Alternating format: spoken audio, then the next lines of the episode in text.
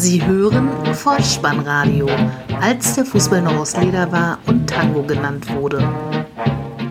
Herzlich willkommen und hallo zum Vollspannradio, der Podcast unter dem Motto, als der Fußball noch aus Leder war und Tango genannt wurde. Mein Name ist Dirk, auf Twitter unter @vollspannradio und @spike_dh unterwegs und ich begrüße euch ganz recht herzlich zur 135. Ausgabe des Vollspannradios, der VSR 109 mit dem Titel Horizontaler Kundendienst, die Nachlese zum Spieltag Nummer 4.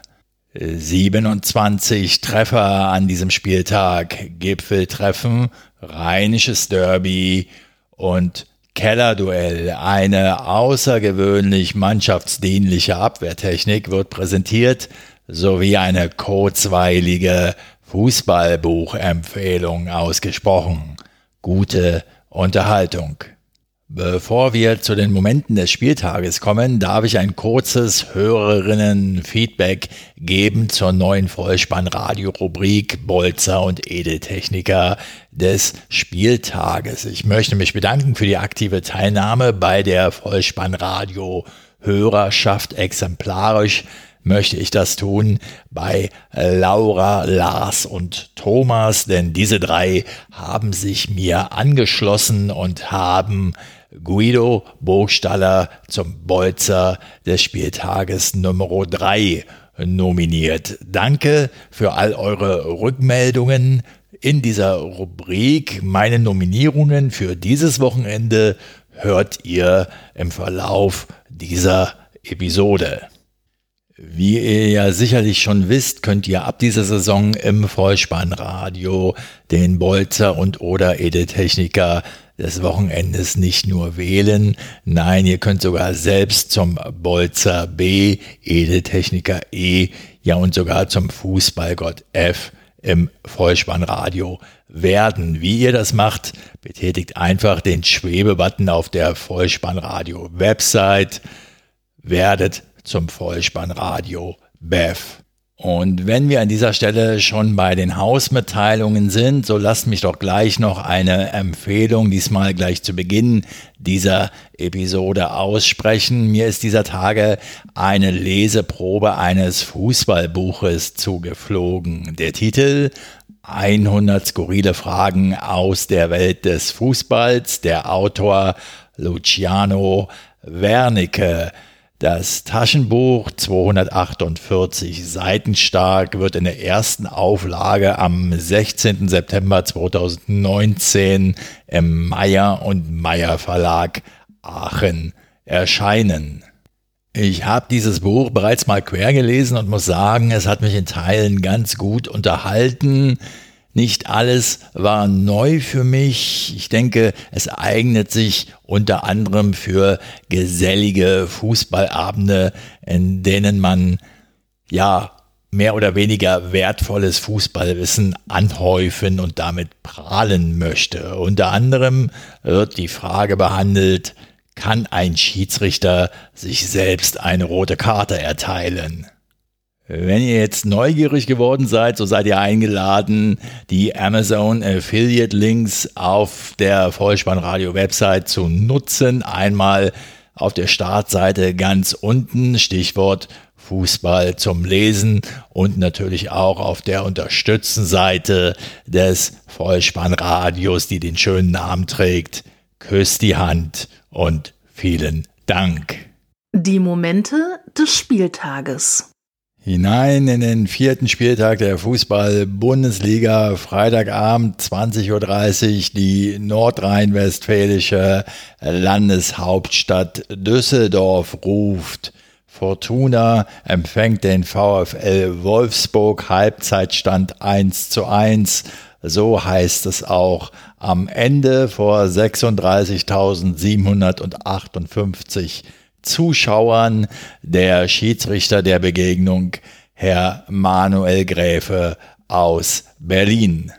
Die Heimmannschaft tritt zu Beginn im 4-2-3-1-System auf, während die Wölfe mit 3-4-3 aufwarten. Ein offenes Spiel beider Mannschaften. Beide Teams gingen von Beginn an mit viel Einsatz zur Sache, störten früh und suchten nach Ballgewinnen den Weg nach vorn. Allein es fehlte an Präzision im letzten Drittel. So dauerte es bis zur 16. Minute, ehe Nico Gieselmann seinen ersten Bundesligatreffer erzielt. Und was für ein mit der linken Klebe von der linken Seite aus elf Metern ins Glück für die Fortuna.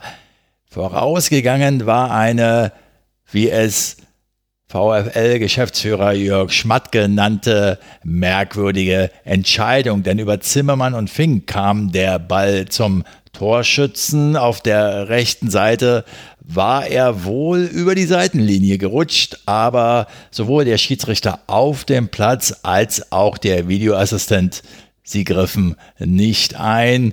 Der VfL-Spieler Brekalo an der Seitenauslinie vor der Flanke direkt beteiligt, reklamierte noch beim Assistenten vergebens. In der 29. Spielminute war es dann abermals Brekalo, der sich auf der rechten Seite sehr gut durchsetzt und bis zur Grundlinie durchgeht. Er schiebt zunächst seinem Gegenspieler Bormuth den Ball durch die Beine, gibt dann nach innen zu Wout Weichhorst und der mit dem Beinschuss gegen Torhüter Steffen 1 zu 1. 1 zu 1 sollte es auch am Ende stehen, weil sich beide Teams im zweiten Abschnitt weitgehend neutralisierten, viel Mittelfeldgeplänkel, wenig Strafraumaktionen. Festzuhalten bleibt, Fortuna Düsseldorf kann weiterhin nicht gegen den VfL Wolfsburg gewinnen. Auch im neunten Anlauf bleiben sie sieglos in den Aufeinandertreffen in Liga 1 und 2. Und die Wölfe wiederum, sie sind nun saisonübergreifend seit neun Spielen ungeschlagen bei fünf Siegen und vier Remis. Samstag 15.30 Uhr und wir bleiben im schönen Rheinland und schauen auf einen Sprung vorbei beim 89. Rheinischen Derby zwischen dem ersten FC Köln und dem VfL Borussia Mönchengladbach. 0 zu 1 der Halbzeitstand, so heißt es auch am Ende vor 50.000 Zuschauern im, im Müngersdorfer Stadion ausverkauft, selbstredend, der Schiedsrichter Herr Eitekin aus Oberasbach. Zakaria macht auf sich aufmerksam mit einem ersten Lattenknaller und in der 14. Minute die Führung für die Fohlen 11. Embolo schüttelt zunächst Skiri ab, will dann Tyram einsetzen. E Easy Bue ist dazwischen, legt aber unfreiwillig für Player auf und der schiebt für Horn ein 0 zu 1. Der erste FC in der ersten Halbzeit harmlos, in der 52. Minute dann einmal Drexler, aber Sommer pariert. 75. Minute. Ein Playerschuss wird vor der Linie geklärt. In der 88. dann noch einmal die Chancen auf den Ausgleich. Cordoba und kurze Zeit später Terodde scheitern am Gladbacher Keeper Jan Sommer. Aufregung auf den Rängen in der 85. Minute. Ein Böller aus der Kölner Südkurve. Das ZDF aktuelles Sportstudio berichtete später zwölf Verletzte, darunter Ordner und Fotografen. Ein Tatverdächtiger wurde aber wohl bereits in Gewahrsam genommen. Borussia Dortmund gegen Bayer Leverkusen. Halbzeitstand 1 zu 0, am Ende ein deutliches 4 zu 0 für die Schwarz-Gelben. Ausverkauftes Haus, 81.365 Zuschauer. Der Mann an der Pfeife, Herr Siebert aus Berlin.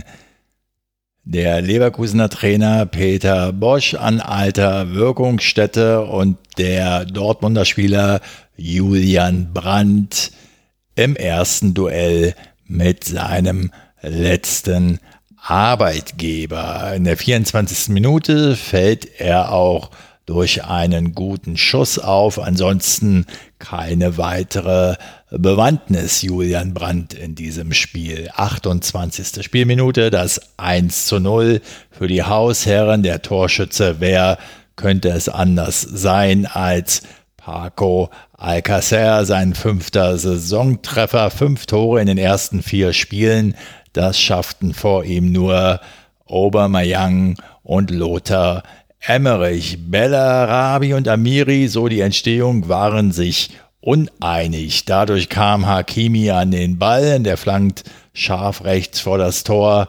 Der Spanier ist da und vollendet aus wenigen Metern. Danach Bailey und Bellarabi mit Chancen für Leverkusen und in der zweiten Halbzeit setzt Dortmund seinen Siegeszug fort. 50. Spielminute 2 zu 0 Torschütze Kapitän Reus. Sancho leitet auf der rechten Seite die Kombination ein, gibt nach innen ins Zentrum. Dort lässt Alcacer für den Torschützen durch. Der Ball landet im linken Eck 2 zu 0. In der 83. Minute erhöht der BVB auf 3 zu 0. Guerrero ist der Torschütze. Dortmund kontert über die rechte Seite. Die Hereingabe von Sancho kann Radetzky nicht weit genug klären, so dass Guerrero den Ball nur noch ins leere Tor äh, drücken muss. In der 90. Minute stellt Borussia Dortmund den Endstand von 4 zu 0 in Person von Marco Reus her, der seinen zweiten Treffer in diesem Spiel erzielt und damit einen gehörigen Anteil daran hat, dass er seinen insgesamt 100. Sieg im BVB-Trikot feiern darf. 4 zu 0 heißt es also am Ende im Ergebnis halten wir fest, Leverkusen mit mehr Ballbesitz. Es hilft allerdings alles nichts. Die höchste Niederlage seit April 2018 steht fest. Damals 0 zu 4 in Dortmund. Willkommen in der Puppenkiste. Der FC Augsburg trifft auf die Eintracht aus Frankfurt 2 zu 0 heißt es nach 45 Minuten.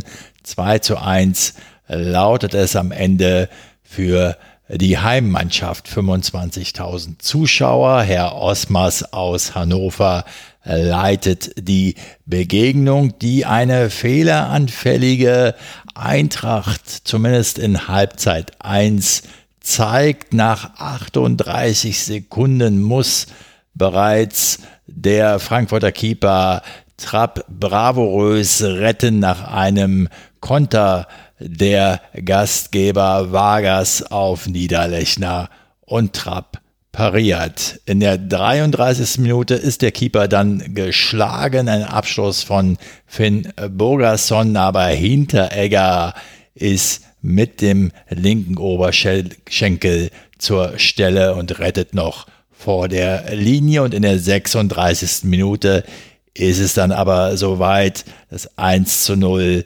für die Hausherren. Kedira flankt von der Mittellinie halb links in den Strafraum. Dort verliert diesmal Hinteregger das Kopfballduell gegen Finn Borgerson, sodass der Ball zu Richter kommt, der halb hoch direkt abnimmt und genau ins linke Toreck trifft. 1 zu 0. Und in der 43. Minute kommen wir zur Rubrik Edeltechniker des Spieltages. Niederlechner, so heißt der Torschütze zum 2 zu 0 aus einem Einwurf für die Eintracht entstanden. Max gewinnt ein Kopfballduell nach eben einem Einwurf von Da Costa. Der Ball kommt vor dem 16-Meter-Raum noch zum Torschützen zu Niederlechner. Der hat viel Platz, zieht nach innen aus 21 Metern halblinker Position zieht er dann mit rechts ab und trifft sehenswert mit viel Effet ins rechte obere Toreck. Ganz klar meine Nominierung zum Edeltechniker des Spieltages. Aus Augsburger Sicht möchte man ausrufen, wenn einem so viel Gutes widerfährt, das ist schon eine Tormusik wert. Bitteschön.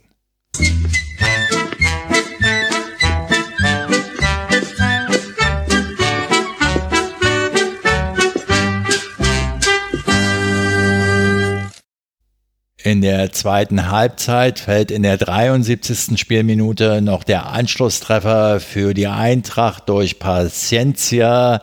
Chor setzt sich vor dem Strafraum gut durch, legt für den Torschützen ab, der aus 15 Metern aus zentraler Position sofort abzieht und flach ins untere rechte Toreck trifft. Es bleibt aber letztlich beim verdienten 2 zu 1 Heimsieg für den FC Augsburg. Zu diesem Zeitpunkt der Episode läuten wir dann langsam das unglückselige Berliner Fußball-Bundesliga-Wochenende ein. Teil 1, der erste FC Union Berlin gegen den SV Werder Bremen 1 zu 1 nach 45 und 1 zu 2 nach 90 gespielten Minuten, 22.012 Zuschauer, ausverkauft an der alten Försterei. Der Schiedsrichter Herr Welz aus Wiesbaden. Der hatte äh, sehr viel zu tun. Werder Bremen gewinnt mit 2 zu 1, doch die Partie hatte weit mehr zu bieten. Drei Elfmeter, zwei Platzverweise, diverse Entscheidungen per Videobeweis und dazu noch äh, rassige Zweikämpfe und jede Menge Emotionen. Die Bremer sind am Ende die glücklichere Mannschaft, die mit drei Punkten an die Weser zurückfährt. Die zweite Spielminute, der Bremer Bittenkurt flankt von der linken Seite nach innen. Lenz, der Unioner, legt zum eigenen Keeper zurück. Klaassen, der Bremer, wiederum spritzt dazwischen. Ob er dann vom Gegenspieler oder vom Keeper getroffen wird, das ist eine durchaus strittige Entscheidung. Der Schiedsrichter Welz jedenfalls zeigt auf den Punkt und Klaassen lässt sich in Minute 5 die Gelegenheit nicht entgehen, nutzt die Chance vom Elfmeterpunkt in die Tormitte 0 zu 1. Die 14. Spielminute, der Schiedsrichter pfeift Handelfmeter. Der Bremer Groß hatte den Arm über Schulterhöhe und es kam zum Ballkontakt. Torschütze, der schwedische Nationalspieler Andersson, sein dritter Saisontreffer, ähnlich wie Klaassen, landet der Ball halb hoch in der Mitte. 1 zu 1 die 24. Spielminute und die nächste strittige Elfmetersituation. Eine Hereingabe der Bremer in den Berliner Strafraum. Osako per Kopfball. Der Ball springt an den Arm von Lenz, aber diesmal entscheidet der Unparteiische keine Absicht, nicht strafbar. Es gibt keinen Strafstoß.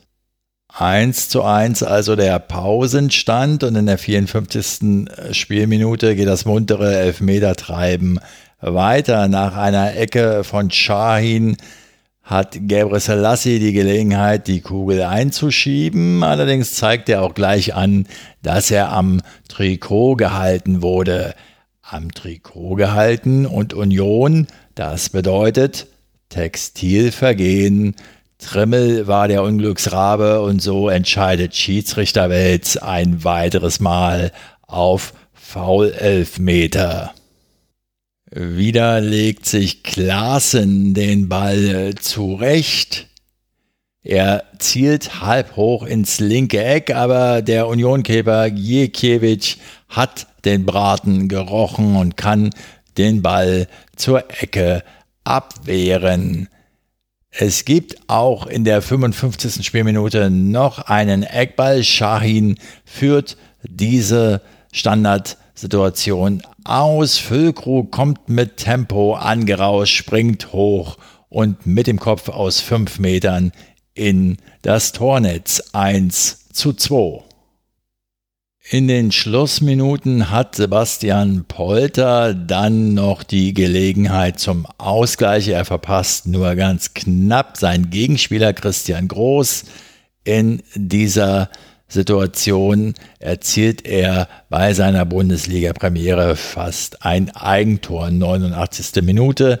Sobotic drückt Bittencourt in die Bande. Daraufhin springt die gesamte Bremer Bank auf. Der Referee zeigt in der Folge Krofeld die gelbe Karte und auch Subotic den gelben Karton. Da es seine zweite war, macht das in der Summe gelb rot. In der ersten Minute der Nachspielzeit sieht auch noch Shahin die gelb-rote Karte, äh, weil er einen Freistoß nicht nach den Wünschen des Unparteiischen ausgeführt hat. Fazit, die Bremer entführen drei Punkte aus Berlin und aus meiner Sicht sollte Union aufpassen, dass sie nicht nur zum Spektakelverein in der Liga hochgejazzt werden, wo immer viel los ist, viel Trara, viel Bum-Bum, aber am Ende keine Punkte liegen bleiben. Keine Punkte liegen bleiben, welch eine grandiose Überleitung. Der erste FSV Mainz 05 gegen Hertha BSC 1 zu 0. 2 zu 1 am Ende für die Rheinhessen. 22.000 Zuschauer. Schiedsrichter Herr Fritz aus Korb. Torschussverhältnis 5 zu 8. Das hört sich doch eigentlich ganz gut an für die Berliner, sollte man meinen. Und es lässt sich sogar gut an. 16. Minute, Konter der Hauptstädter. Selke schließt ab aus 13 Metern halblinks. Pfosten. 21. Minute. Ballverlust der Rheinhessen. Luke Bacchio und Selke allein gegen Saint-Just. Aber ein schwacher Abschluss von Selke gibt dem Mainzer Keeper Zentner Gelegenheit, den Schuss zu entschärfen. Und so kommt es, wie es kommen musste. 40. Spielminute. Der Mainzer Malon Kunde, von dem später noch die Rede sein wird. Er hat auf der rechten Seite zu viel Platz und Glück, dass seine Flanke von Boyota leicht abgefälscht wird und so am zweiten Pfosten vor den Füßen des Schweden Quaison landet und der muss nur noch den Fuß hinhalten. 1 zu 0 der Halbzeitstand. Mit frischem Mut und guter Chance kommen die Berliner aus der Kabine. 47. Spielminute. Kombination Wolf, Luke Bacchio, Grujic, der aber halb links aus sieben Metern an Zentner scheitert. Wir sind in der 51. Spielminute. Ein misslungener Freistoßtrick führt dazu, dass Duda mit der Pike auf Zentner zielt. Den hochaprallenden Ball setzt Luke Bacchio per Fallrückzieher aus sieben Metern knapp über den Torbalken. In der 60. gibt es abermals einen Freistoß für Hertha BSC zentrale, aussichtsreiche Position, 22 Meter Torentfernung.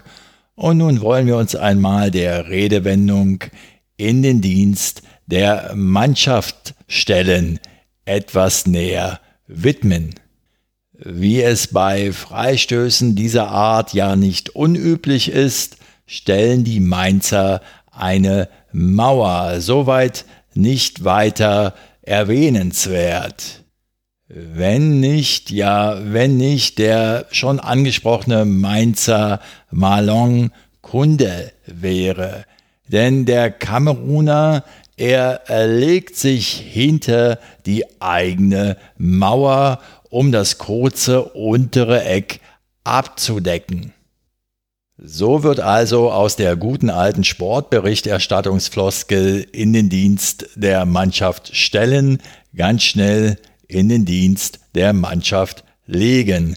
Und weil es sich eben hier um Marlon Kunde handelte, der diese außergewöhnlich mannschaftsdienliche Abwehrtechnik zeigte, kann man hier äh, durchaus getrost von einem horizontalen Kundendienst sprechen. Hertha hat weitere Gelegenheiten. 60. Duda schlänzt aufs rechte Eck. Zentner kann sich erneut auszeichnen. 83. Minute und endlich der Ausgleich. Del Rochun setzt sich auf der linken Seite gegen zwei Gegenspieler durch, flankt nach innen. Grujic aus sechs Metern mit dem Kopf hoch ins linke Eck 1 zu 1. Doch es sollte nicht zu einem Punktgewinn für die Berliner reichen, denn in der 88. Minute gab es noch einmal Eckball für die Hausherren. Brosinski tritt die Kugel nach innen und Saint-Just schraubt sich hoch. Unhaltbar köpft er den Ball ins linke Eck zum 2-1 Siegtreffer ein. In der 89. noch einmal ein Freistoß für Hertha, 18 Metern. Plattenhardt tritt an und na klar, Kunde liegt wieder hinter der eigenen Mauer. Aus dieser Art der Abwehrtechnik ergeben sich für mich persönlich ja drei Fragen. Erstens, wird sich diese Abwehrvariante in der Liga etablieren? Und zweitens, wenn ja, wer wird der erste Schütze sein, der den hinter der eigenen Mauer liegenden Spieler trifft, so im Stile von Uli Borowka oder Thorsten Legert vielleicht? Oder hat die ausführende Mannschaft tatsächlich Skrupel, den Ball flach zu schießen, um eben den am Boden liegenden Spieler nicht zu treffen? Ähnlich wie beim Tennis vielleicht, wenn man den Volley oder den leichten Überkopfball am Netz direkt auf den Gegner platziert. Liebe Freistoßspezialisten, ich möchte euch schon jetzt von aller Schuld freisprechen, denn wenn ihr diesen am Boden liegenden Spieler treffen solltet, dann liegt das nur daran, dass die eigene Mannschaft des Spielers, der am Boden liegt, vorher hochgesprungen ist. Das heißt, die Mannschaftskollegen sind selbst schuld. Lasst mich noch kurze Bemerkungen zu Hertha BSC loswerden. Sie sind also jetzt Tabellenletzter, ein Punkt im ersten Spiel bei den Bayern geholt. Mehr war bisher nicht drin. Ich habe so ein wenig die erste Halbzeit verfolgt. Da sah es so aus, als ob ihnen nach vorn nicht allzu viel einfiel. Nach hinten standen sie dann doch etwas sicherer als in den vergangenen Spielen, aber bei allem Respekt der Gegner war eben auch nur Mainz 05. Ich habe immer noch das Gefühl, dass sich die Mannschaft irgendwie finden muss. Die Hierarchie ist so ein wenig durcheinander geraten. Das kann durchaus auch mit dem Trainerwechsel zusammenhängen. Ein Wort noch zum zweiten Gegentreffer. Wenn man nicht zum Kopfballduell kommt oder es gar gewinnen kann, dann muss man doch im Vorfeld irgendwie verhindern, dass der Gegenspieler mit solcher Wucht zum Kopfball geht. Das muss doch irgendwie drin sein. Noch dazu so kurz vor dem Ende und bei dem Stand von 1 zu 1 zu diesem Zeitpunkt.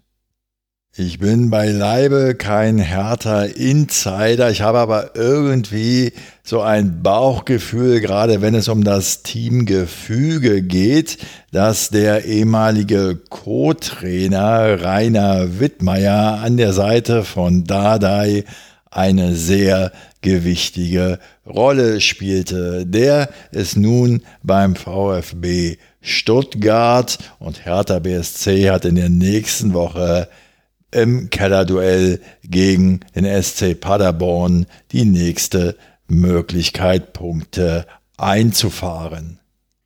Das Topspiel am Samstagabend zwischen Leipzig und dem FC Bayern München geht 1 zu 1 aus. So stand es bereits nach 45 Spielminuten. Ausverkauftes Haus, 41.939 Zuschauer, Schiedsrichter Stegemann aus Niederkassel und die frühe Führung für den Rekordmeister in der dritten Spielminute durch das siebte Saisontor von Robert Lewandowski, nachdem Sabitzer vorn den Ball verlor, Hernandez dann den Zweikampf gewann und Müller einen Traumpass auf den Polen spielt.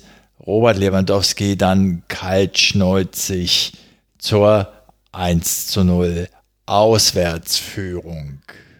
Weiter sehen wir einen Schuss von Klostermann und noch zwei weitere Gelegenheiten für Lewandowski und nach 20 Minuten steht fest, die beste Saisonleistung des FC Bayern München bisher.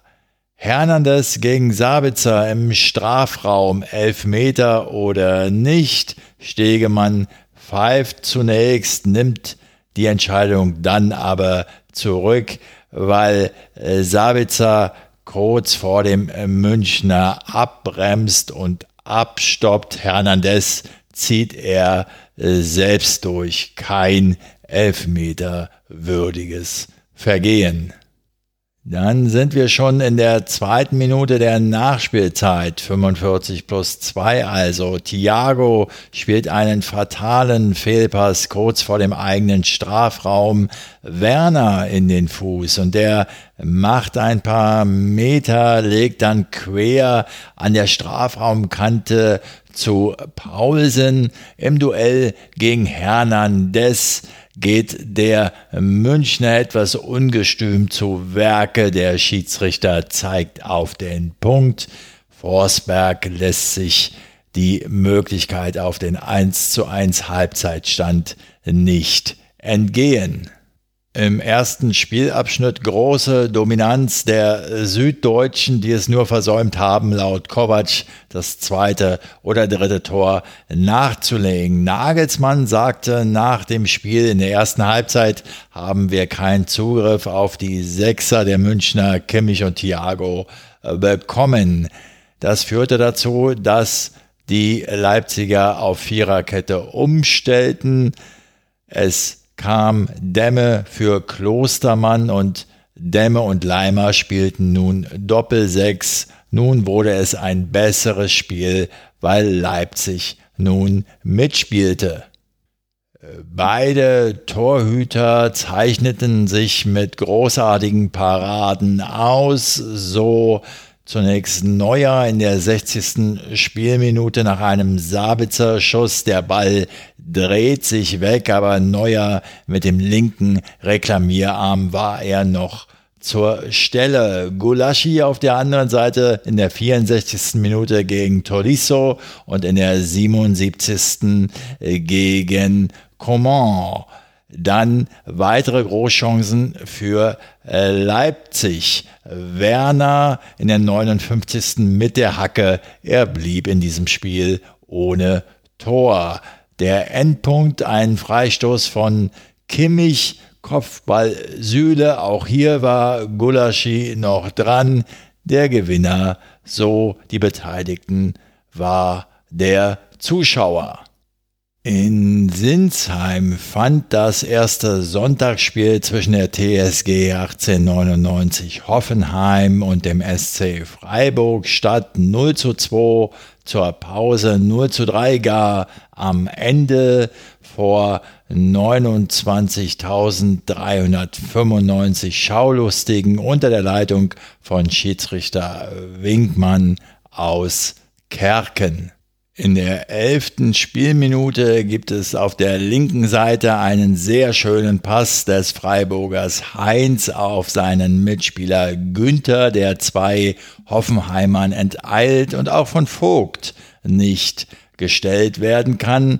Linksschuss flach ins lange Eck 0 zu 1. Danach Hoffenheimer Gelegenheiten, 12. Minute Belfodil, 15. Minute Kader Schabek und in der 29. liegt der Ball erneut im Netz der Hoffenheimer, denn Baumann hatte einen Höhlerschuss aus 16 Metern nicht festhalten können. Der Ball landet vor den Füßen des lauernden Pedersen, der die Kugel im rechten Eck unterbringt, aber im Abseits stand. Von daher, es bleibt beim 0 zu 1. Dann in der 30. Spielminute Rudi zieht aus 22 Metern ab und Schwolo kann sich auszeichnen. 35. Spielminute Kopfball Kader Schabek. Die Breisgauer erhöhen in Minute 38. Heinz, erneut der Vorbereiter, bringt den Ball in den Strafraum.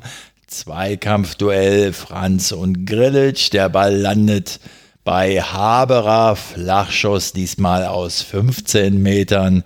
Keine Chance für Baumann.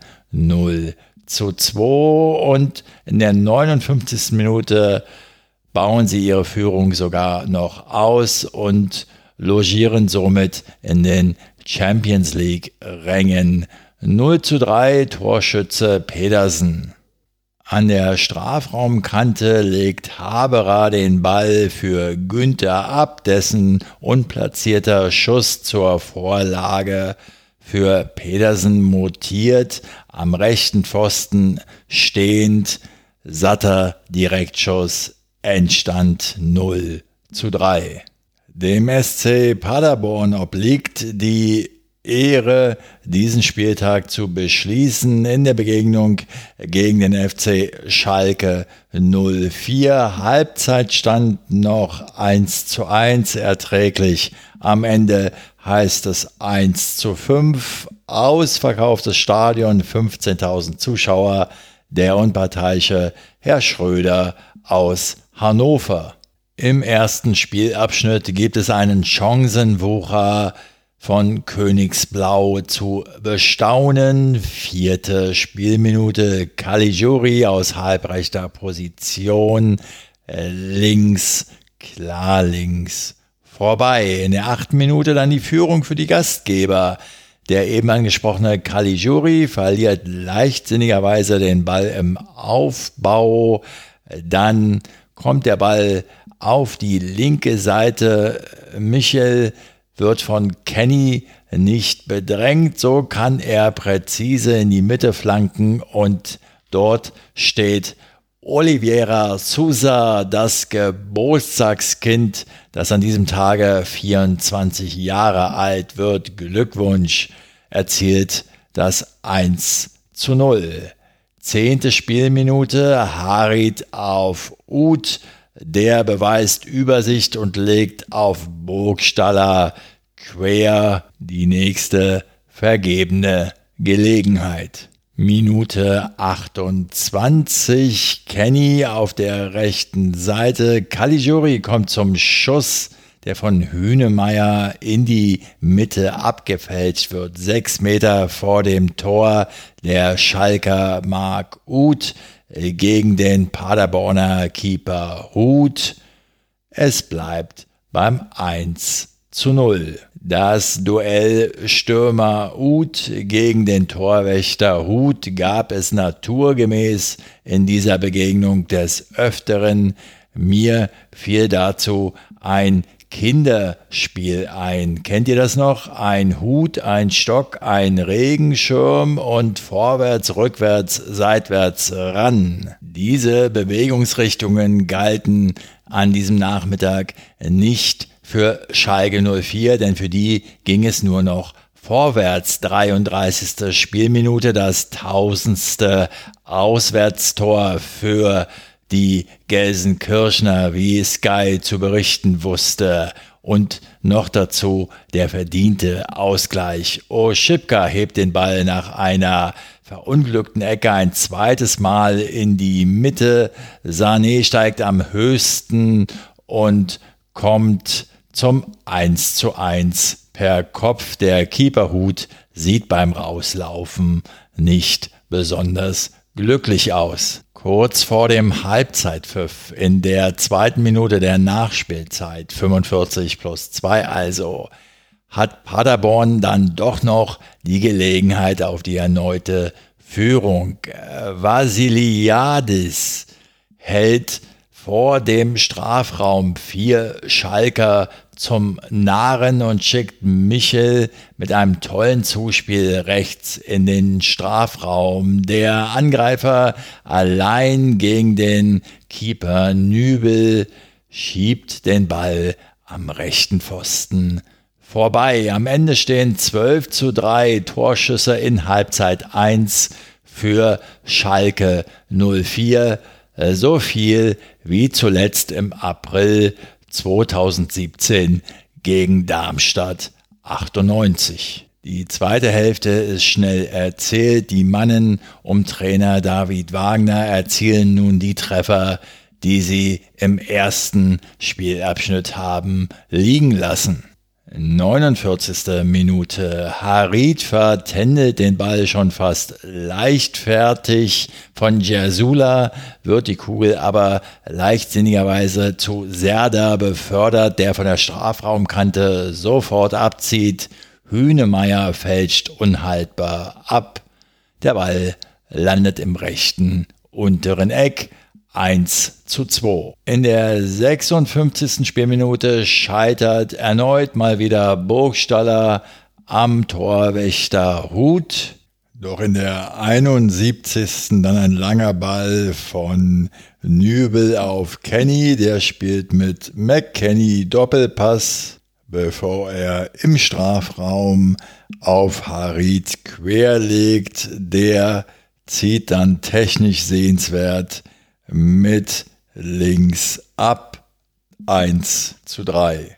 Ausgekontert im eigenen Stadion, 83. Harit legt am Strafraum zu Burgstaller rüber, der im richtigen Moment zu Kotuccio weitergibt.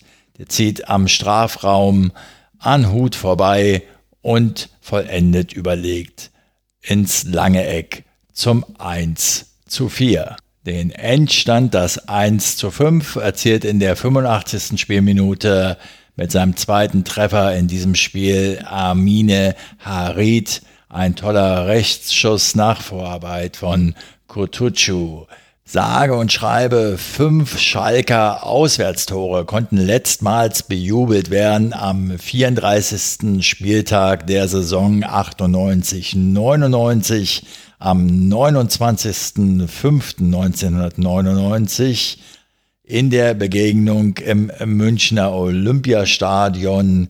Der Gegner hieß damals TSV 1860 München und das Spiel ging 5 zu 4 für die Mannen aus dem Ruhrpott aus. Somit hat das Vollspannradio die Momente des vierten Spieltages für euch wieder pflichtbewusst zusammengekehrt. Das Wortgefecht zwischen Marc-André Ter Stegen und Manuel Neuer möchte ich an dieser Stelle nicht weiter thematisieren.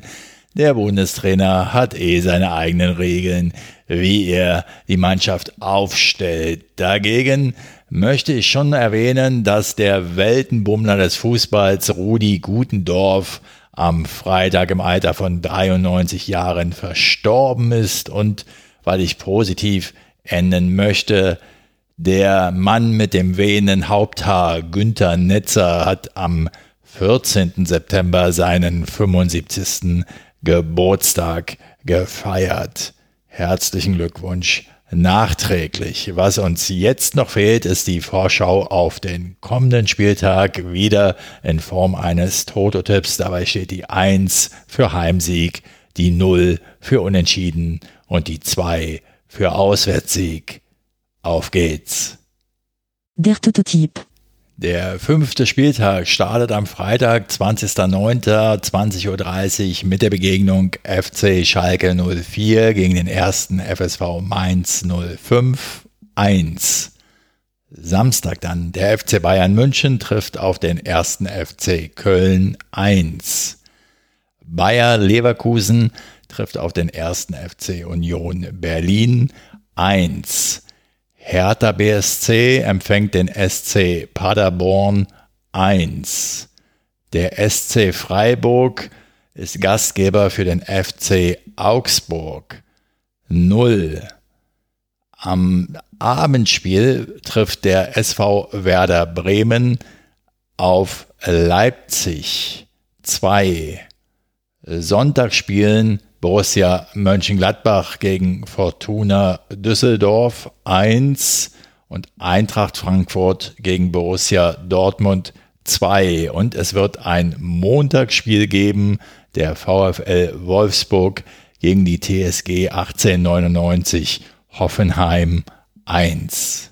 Wir sind ans Ende gekommen und ich hoffe, ich konnte euch wieder etwas Kurzweil bereiten. Wenn das so ist, dann lasst es mich wissen. Ihr findet alle Kontaktmöglichkeiten auf der Website des Vollspannradios bolzen und druppen.potspot.de. Ich verweise noch einmal auf die Fußballbuchempfehlung zu Beginn dieser Episode. 100 skurrile Fragen aus der Welt des Fußballs. Wenn ihr neugierig geworden seid, nutzt gern die Amazon Affiliate Links auf der Vollspannradio Website. Und ansonsten vergesst nicht den Bolzer und oder Edeltechniker des vierten Spieltages zu nominieren oder vielleicht selbst sogar zum Vollspannradio Bev Bolzer, Edeltechniker oder Fußballgott zu werden, was sich dahinter verbirgt der Schwebebutton auf der Vollspannradio-Website gibt Auskunft darüber. Folgt dem Vollspannradio auf Twitter, abonniert diesen Podcast, denn so verpasst ihr keine weitere Episode. Und das Wichtigste aber ist, empfehlt das Vollspannradio gerne weiter, denn das ist die beste Methode, es noch bekannter zu machen. Ich bedanke mich für eure Zeit, für eure Aufmerksamkeit und verabschiede mich auch heute wieder mit dem Hinweis für den Fall, dass ihr die Kugel mal wieder im Netz unterbringen wollt. Kopf, Innenseite, Außenriss und Hacke. Nein, nur mit dem Vollspann geht er rein. Vielen Dank. Ciao. Sie hörten Vollspannradio. Vollspannradio. Vollspannradio. Vollspannradio. Vollspannradio.